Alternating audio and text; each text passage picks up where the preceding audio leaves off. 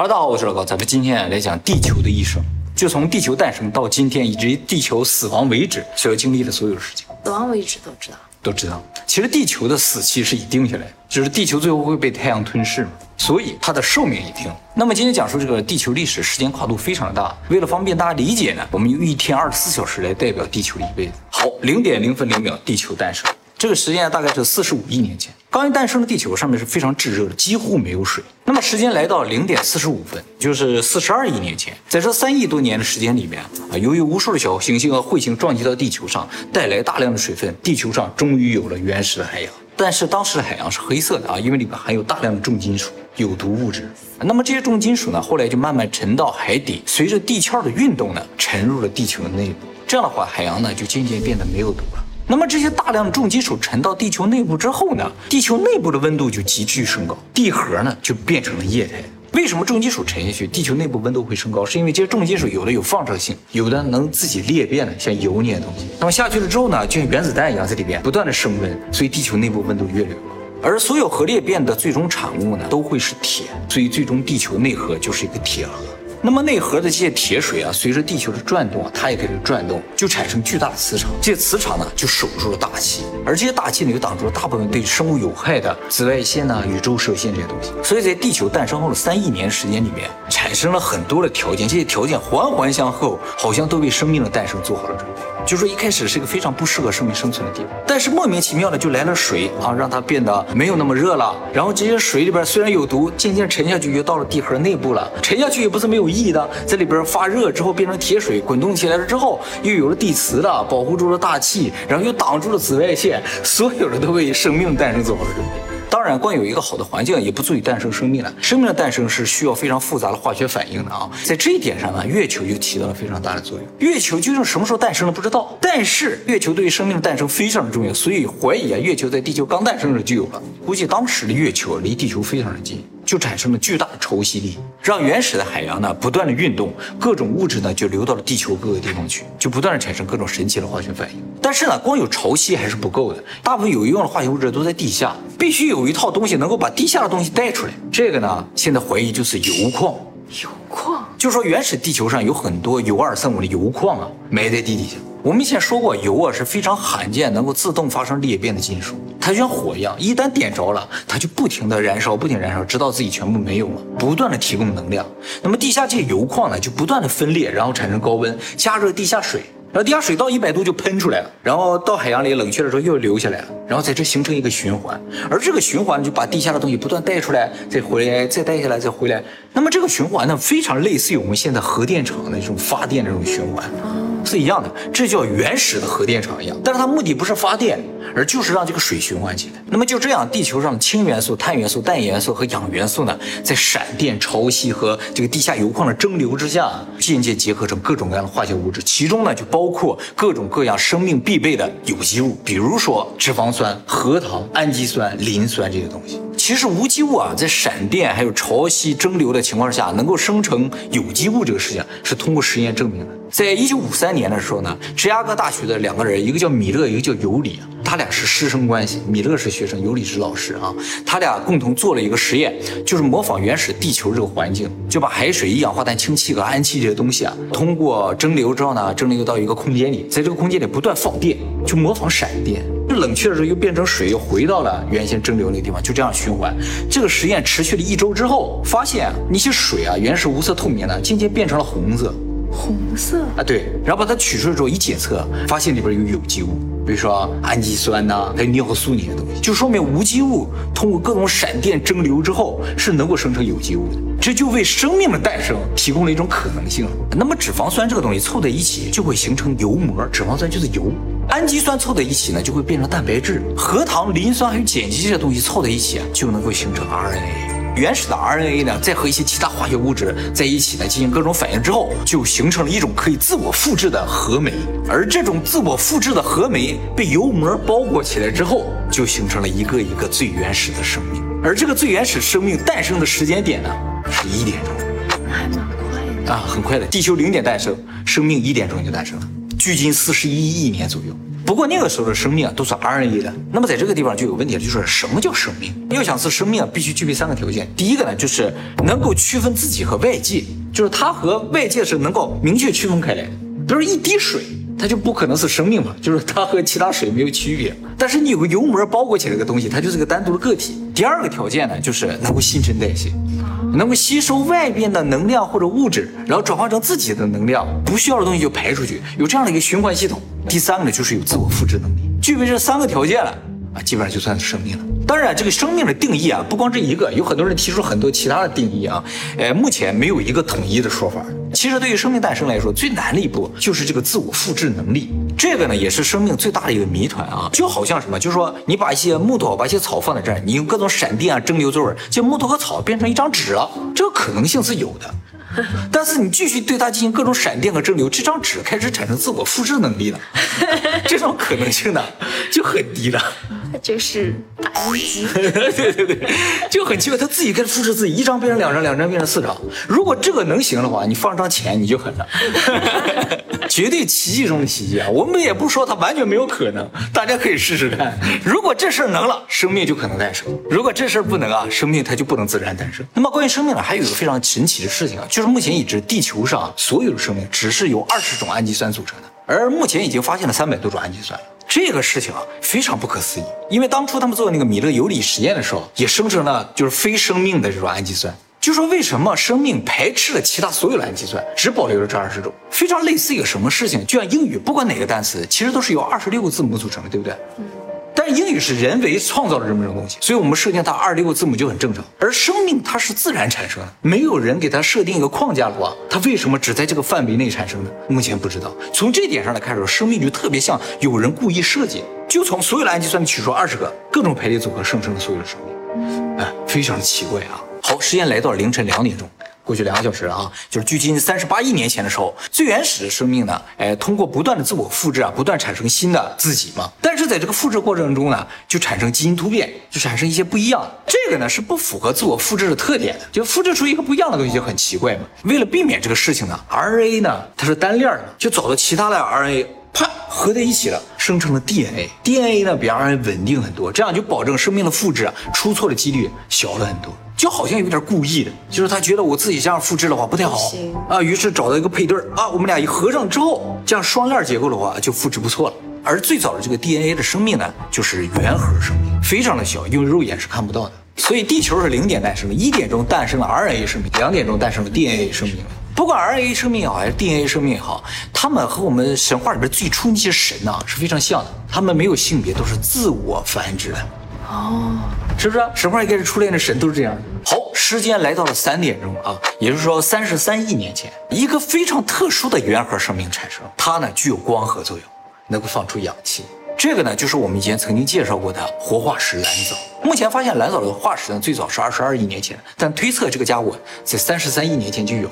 蓝藻是第一个在地球上不断放出氧气的家伙。而它放出的氧气呢，灭掉了很多原始生命，因为在那个时候，地球的空气里边几乎没有氧气，所有的生命也都特别讨厌氧气，像毒药一样，讨厌。对，厌氧生物。而蓝藻放出的氧气就把它们都干掉，自己活下来。为什么喜欢氧气的生物能活下来，而厌氧的生物会死掉呢？被淘汰呢？因为啊，氧气所带来的化学反应能产生能量更大，而更高的能量能够提供更复杂的身躯和更复杂的功能，这就为诞生更复杂的生命做好了准备。好，时间来到了早上五点钟，哎，也就是二十三亿年前，地球呢突然迎来了一个冰河期。当时银河系和另一个小星系啊相撞，两个星系相撞的时候，大量的物质压缩在一起啊，就产生了很多超新星。这超新星啊，就像一些特别亮的太阳一样，它们寿命特别短，在几千万年内就爆炸，一爆炸就产生强大的伽马射线嘛，就照到地球上了。大气中大量的水蒸气开始凝结，形成了云，而云多了之后呢，就挡住了阳光，地球就开始变冷。不过好在地球表面很快结冰了，所以呢就保证了冰层下面的生物能够继续生活。当时地球基本上全是水，没有陆地的环境变恶劣了之后呢，很多单一功能的一些原始生命呢就渐渐的很难生存。比如说靠光合作用生存的东西，它就很难生存了，对不对？没有阳光了。那么这些原始生命为了让自己不灭绝呢，他们做了一件非常奇怪的事情，就是很多具有不同功能的原始生命，开始结合成一个多功能的复杂生命。这样呢就可以生存下去。什么意思啊？就是说地球被冰层覆盖了嘛，光合作用就没用了嘛。但世界蓝藻呢，就和一些能够在黑暗环境里生存的生物啊结合在一起了，巴结合在一起了。这些在黑暗环境的生活着生命呢，就具备了光合作用，虽然没用。但是人家能活着，等有一天阳光出现了，它就是又能在黑暗的地方生存，又能光合作用这样。当然，很多学者认为这种生物的功能结合啊，并不是他们自主的觉得啊，我要把这个功能延续下去，所以跟你结合，而是什么？单纯互相吃造成。就是一旦进入冰河期，没东西吃了嘛，就我吃你，你也吃我，结果呢，咱们俩基因就合在一起了。就比如说我吃了一些蓝藻之后，哎，我就具备了光合作用的能力，我的基因发生变化了。吃到鱼的话，就会就有鳃了，可以在水下呼吸。从我们现在考虑的话，不太可能。但是原始生命它结构非常简单啊，一下就结合上去了。借此呢，很多生物学家就认为啊，生物要想进化呀，它的一个先决条件是什么？就是灾难。当灾难发生的时候呢，就很多功能开始结合了嘛，然后就会产生进化。一会儿我再给大家讲其他的一些灾难发生的时候，你就会发现地球每次一有灾难就出现一个新物种啊，一有灾难就出来一个新更高级的东西哈。我们现在看不到人类的进化，很有可能就是我们还没有遇到真正的毁灭性的灭绝性的灾难。如果遇到的话，马上可能就看出进化。而通过融合而产生的新的生命体呢，啊，就是所谓的真核生命。这些真核生命啊，比原核生命要大一万倍到一百万倍。真核生命呢，就是在这个冰河期诞生的，也就是早上五点。好，时间来到早上七点钟，就是十八亿年前，地球上呢产生了第一片大陆，就由地底的岩浆活动造成。这个大陆呢叫做尼纳大陆，感觉呢就是现在北极啊、格陵兰岛和北美那个地方结合起来。那么尼纳大陆诞生不久呢，又产生了叫哥伦比亚大陆的。其实地球上大陆就是这样分分合合，各种一会儿多一会儿少，不停的在变化的啊。而我们现在地球上实质上只有两块超级大陆，一个呢是欧亚非大陆，一个是美洲大陆。就是欧亚非这三个大陆，感觉好像三块嘛，但它们是一个核。美洲两个大陆，它们是一个核。好，时间呢很快来到了早上十点钟，就是距今七亿年前，银河系呢再次和一个小行星相撞，发生星爆，产生大量的超新星啊。和上次一样，地球呢再次进入了冰河期。但是和上次不一样的就是，这一次的星爆没有那么严重，所以超新星啊不是频繁的爆炸，而是嘣炸一下，嘣再炸一下。就造成什么？地球就是冻上解冻了，又冻上又解冻了，又冻上又解冻了。而就是这种不停的反复，就造成地球生物一会儿灭绝又复苏，灭绝又复苏。就在这个过程中飞速进化。这个时期进化最大的特点就是单细胞生物开始融合，它们之间融合就是变成什么？变成多细胞生物。从表上来看的话，就是在十点钟到十点十分这短短十分钟之内，就从单细胞生物变成了多细胞生物。而多细胞生物呢，比单细胞生物呢大一百万倍左右。那个时候多细胞生物呢，主要是海绵之类的东西。好，那么时间又过了十分钟，到了十点二十分左右的时候呢，哎，就是大概距今五点八亿到六亿年前左右的时候，地球上再次经历短暂的冰河期之后呢，出现了非常高级的生物——水母、三叶动物。那时候的水母三叶生物都非常大，就是那个伞的直径都一米以上。好，时间又过十分钟，到了十点半，地球上发生了一个奇迹，在生物界上发生了一个奇迹，就是寒武纪大爆发。在短短的一千万年时间里，也就是说从表上看，就短短两分钟内，十点半到十点三十二，地球上一下子出现了三十五个门的时候。地球现存三十四个门，灭绝了六个门，也就是说，地球到现在为止总共出现过四十个门的生物，其中有三十五个门是那时候就那两分钟诞生的。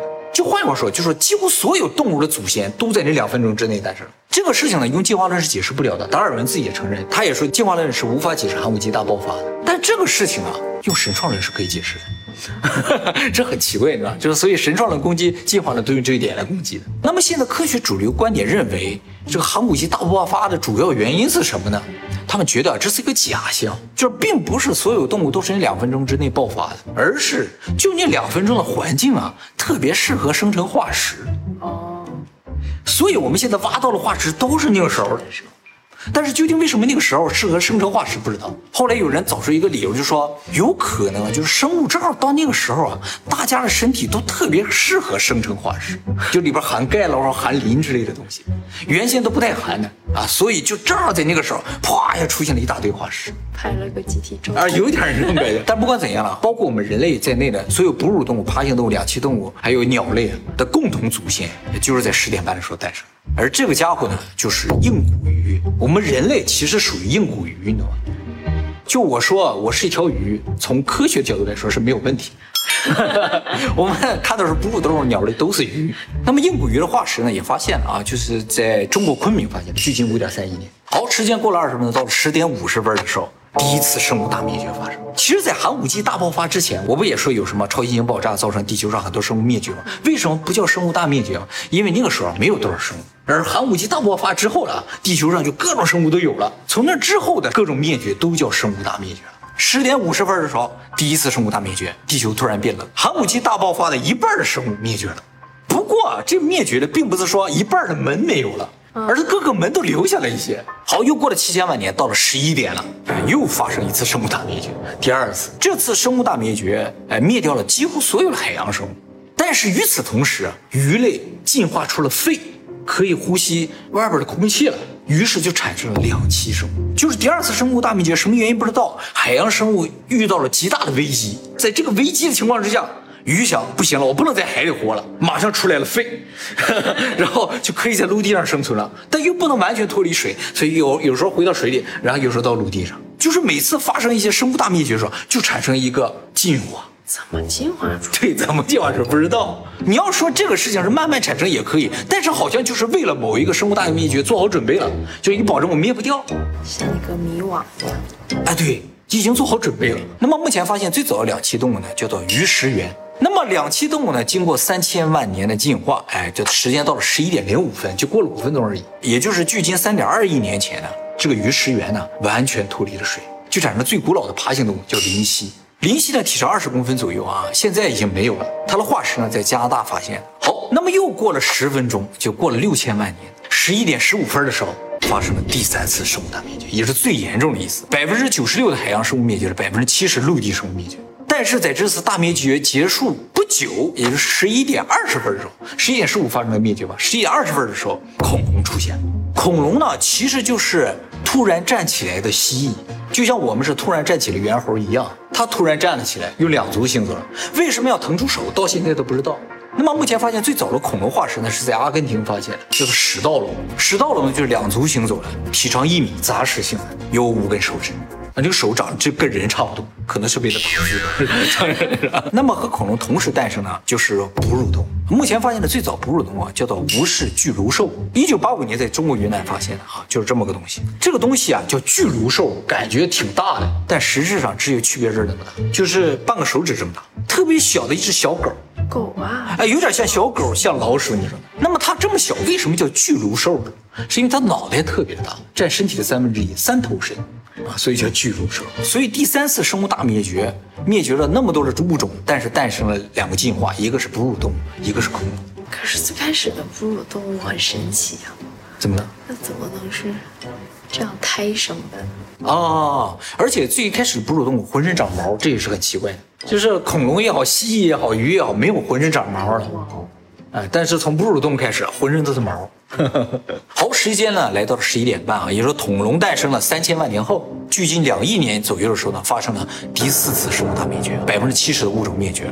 这一次生物大灭绝居然没有影响到恐龙，而反倒把恐龙的所有的竞争者全灭掉了。哎，就造成了后来恐龙的无比强大和繁盛，原因不明。为什么只灭掉了恐龙的对手？不知道。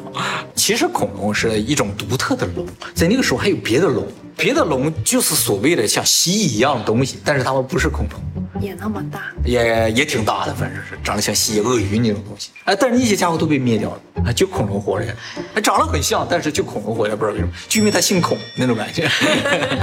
好，那么时间来到了十一点五十分，就是过了大概一点。六亿年左右，距今六千五百万年前，一个直径大概十公里左右的小行星呢，突然撞击了墨西哥。这个呢是第五次生物大灭绝，在这次灭绝当中呢，彻底消失了，一只都没留。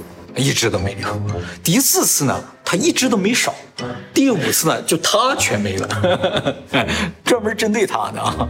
好，那么总结一下，这五次生物大灭绝都发生在什么时候啊？第一次呢，发生在十点五十分；第二次呢，发生在十一点；第三次呢，发生在十一点十五；第四次呢，发生在十一点半；第五次发生在十一点五十。都是这一个小时。哎，大概就在这一个小时之内，五次生物大灭绝。而且这五次生物大灭绝啊，有一个共同点。就是全部因为宇宙原因造成。那么第六次生物大灭绝呢？如果现在是的话，它就很奇怪。它不是由宇宙造成的，是由人类造成的，除非人类是外星人，这还说得通。那么恐龙在六千五百万年前灭绝了之后，又诞生了什么高级的东西呢？就是灵长类动物。灵长类动物经过五千万年的基因突变杂交之后呢，最终在十一点五十九分十二秒诞生了最初的人类，就是古猿。而这些古猿到我们，我们在十二点嘛，我们正好在地球生命的一半的地方，啊，它到我们只用了四十八秒。那么其实是多久啊？其实是五百万年。那么目前通过研究发现，哈，我们是从古猿来的，那么猩猩也从古猿来的。我们和猩猩在基因的相似度呢超过百分之九十六，甚至有一些和我们特别近的叫黑猩猩啊，基因相似度达到百分之九十八以上。那么我们和他们的基因究竟什么地方不一样呢？现在也大概知道了，就是我们和他们有一个区域的基因呢表现出了明显的差异。这个区域呢包括四十九个基因片段，这块呢被称作叫做人类加速区。这一块呢，在其他所有灵长类动物身上都有，就猩猩也有，我们也有，哪儿不一样呢？就活跃度不一样，就是我们这一块的基因啊，特别的活跃，它起的作用非常的大，在其他动物身上这段就好像被封印了一样。那么已知这四十九个基因片段呢，有的会影响神经细胞发育的这个蛋白质的合成，有的呢会影响大脑皮层的生成，有的呢会影响拇指关节的这个方向性还有灵活度。我们的基因呢，就就能够让我们这个拇指非常灵活，就适于拿工具啊，进行一些细微的操作。大猩猩就不行。有的呢，影响了我们脚踝的这个关节的位置还有形成，造成我们直立行走没有问题。有的呢，影响了我们的语言系统，啊，全都在这一块儿。而大猩他们也有，只是不起作用。说不定哪天就好。哎，也就是说，猩猩他们如果这个部分被开启了，他们也能记事，只是他们这封印着，开关都关着而已。而且呢，通过目前的化石发现啊，在这五百万年的时间里面，从古猿到我们，大脑的容量啊发生了三次断层式的暴增。哎，原先脑袋比较小，后来啪啪啪，而且这个暴增的时间点啊，正好和地球上三次这个大的火山爆发的时间点对上。就是说，地球上一旦发生大规模的火山爆发，哎，这个脑容量砰就涨一下；一旦发生火山爆发，砰就涨一下，是巧合？应该不是巧合。第一次呢发生在一百八十万年前，第二次呢发生在六十万年前，第三次也就是最近的一次呢发生在十五到二十万年前。这一次容量一暴增，就产生了智人，就是我们的祖先，真正的祖先了。而这个时间点呢是十一点五十九分五十八秒。那么为什么火山一爆发，这个猿猴的脑容量就暴增呢？其他的物种没有发生什么变化，就是猿猴脑容量暴增啊。现在觉得可能有点不可思议，但是就是说火山爆发喷射出来很多重金属，有些放射性元素啊，造成我们被辐射了之后呢，基因突变。啊，结果就脑容量暴增。为啥每次都爆了之后，就正好辐射到脑，让脑暴增？不知道，啊，感觉有点这个关系吧。而这个暴增呢，就造成我们的记忆、还有逻辑分析能力、还有观察力，还有各种就是跟脑子相关的一些能力吧，啊，得到了突飞猛进的发展。智商高的人被辐射的多一些，呃之类的吧。还有人说，当然据说因为这个火山爆发灭绝了很多其他不太优秀的人种了，之后就活下来了。他倒不是说通过吃别人的自己牛了，反正突然间觉得我怎么才能活下去，每天思考，然后当也就爆炸了，有这可能。头脑风暴，头脑风暴啊！不知道是脑容量先暴增在火山爆发的，还是爆发了脑容量在暴增。啊，都一个时间点，那感觉还是爆发了之后才这个暴增的嘛，对吧？不能因为脑容量暴增它就爆发呀。以后的火山喷发都是因为大家在思考，所以才爆的。一想，啪，就火山爆了。那么智人诞生之后呢，就是十五到二十万年前诞生之后呢，就开始渐渐的离开非洲大陆，去往世界各个地方。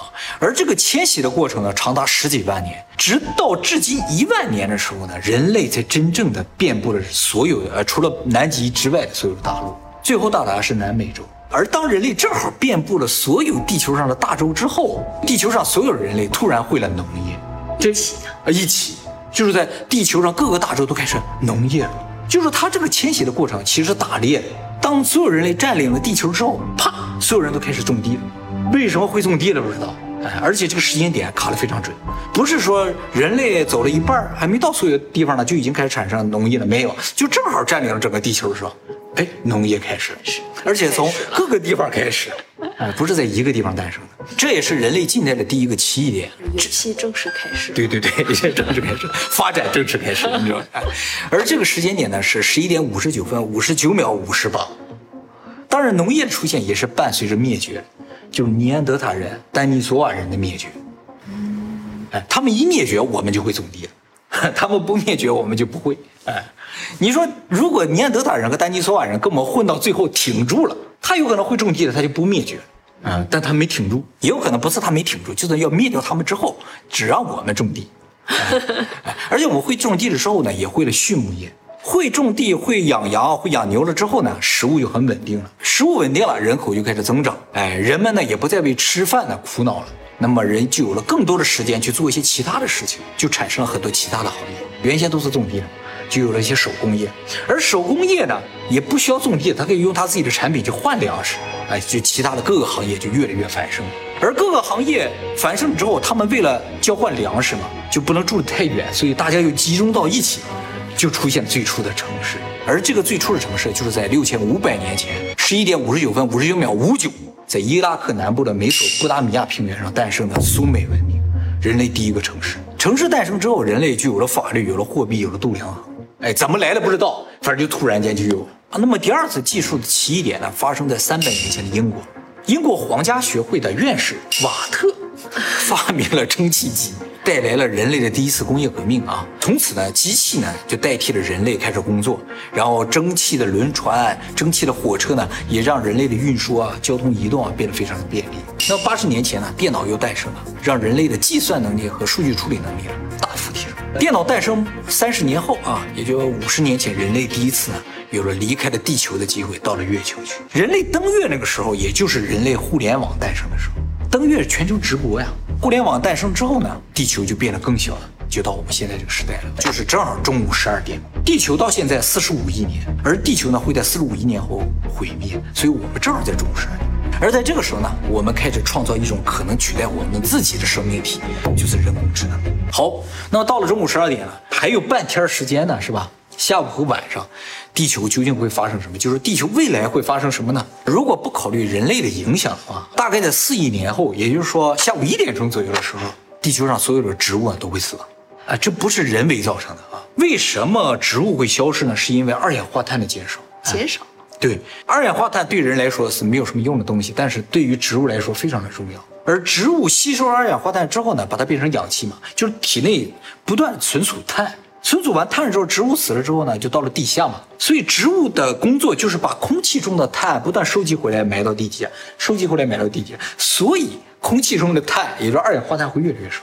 嗯，哎，这我们不是在排着吗？对，所以我们现在的工业就是燃烧石油啊，一些化学能源啊，是有积极意义的。我们虽然不需要，我们觉得这是空气污染，但是对于植物来说，很多成分是他们所需要的。啊，如果没有人的话，植物很快就没了。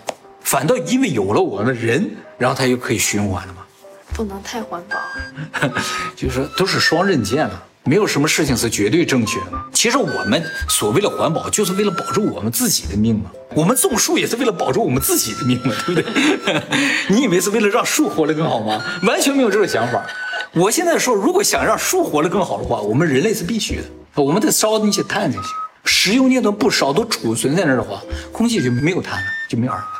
我们得烧他的祖宗，对，不能祖坟挖开，烧着啊。那么植物没有了话，食草动物就没有了，食草动物没有了，食肉动物就没有了，我们人类就很危险了啊。这和星际效应里边演的是一样的，但是星际效应里边，人家植物没有，是因为病菌。在这说的是一个必然的结果，大概四亿年后，我们肯定是不在了啊。好，十到十五亿年后，也就是下午两点半到四点钟左右的时候，地球内核呢就开始变冷了，到四点就彻底凉了。地球就不再有磁场，而太阳风将会把大气吹走。大气没了，那地表的生物也就真的没了。管你有没有剩下那些苔藓之类，也都没了。然后海洋也会被蒸发掉。所以四亿年后，地球上的绿色就会消失，而十五亿年后，地球上的蓝色就会消失，哎，就变成了一个土星，不是水，变成火星嘛。而到晚上十点半的时候，也就是四十亿年后，银河系和仙女星系就会相撞，就会发生大规模的星爆。超新星不断的爆炸，各种紫外线、各种宇宙射线照向地球。不过那个时候地球上没有什么生物了，也无所谓了啊。那会产生新的生命吗？不会，没有水了，水都被太阳风吹走了。四十五亿年后，晚上十二点了，太阳就会吞噬地球。这个曾经养育了无数生命和我们人类的蓝色的这颗星球呢，就会从宇宙中消失。这个事情呢是几乎无法避免的，就按照正常的宇宙规律的话，它一定会发生。就是地球在四十五亿年后一定会从这个宇宙中消失。这个呢就是地球的一生。所以从十二点往后啊没有好事哎，我们正好生活在这个交界点的地方，前面都是各种生机盎然，后面就是各种灾难。好，那么我们现在在这个交界点上，我们的命运会怎么样呢？简单来看的话，会有两种可能啊。反正地球是肯定住不了了，所以我们必须离开地球。但是按照我们宇宙有多大的说法，就是我们最远也只是到仙女星系，而仙女星系呢，最后边和银河系会相撞，就是我们永远无法逃出这两个星系。如果无法逃出两星，这两个星系一相撞，我们在哪个星球的表面都会死掉。所以，我们必须在四十亿年之内吧。啊，甚至说在四亿年之内到达一个环境还不错的星球，然后在那个星球的内部生存下来，在地球内部不行，会被太阳吞噬嘛？哎，到一个其他星球的内部去，就不怕什么超新星爆炸这些东西。还有一种可能性呢，就是我们在毁灭之前吧，获得一个机械的身体。可是机械的身体也会被吞噬啊，会被吞噬，然后以这个机械身体再到宇宙其他地方去，就不怕那种宇宙射线了吗？甚至我们都可以开个敞篷的宇宙飞船在玩飞，是吧？招呼没事我不需要空气。其实这两种可能，我觉得发生的可能性都不大，而最大的可能是什么？就是我们人类会灭绝，然后人工智能代替我们活下去啊，没我们什么事儿。对他们创造一些宇宙飞船之类的，然后飞到别的星系去，别的星球上去，然后在那生存下来，然后给他们的子孙讲述我们人类的故事。我们就是他们的神话了，你知道吗？就说以前有一些这么些有意思的家伙，是我们的祖先，他们创造了我们，我们就是他们的神。那他可以放一段神教故事呀？可以，可以。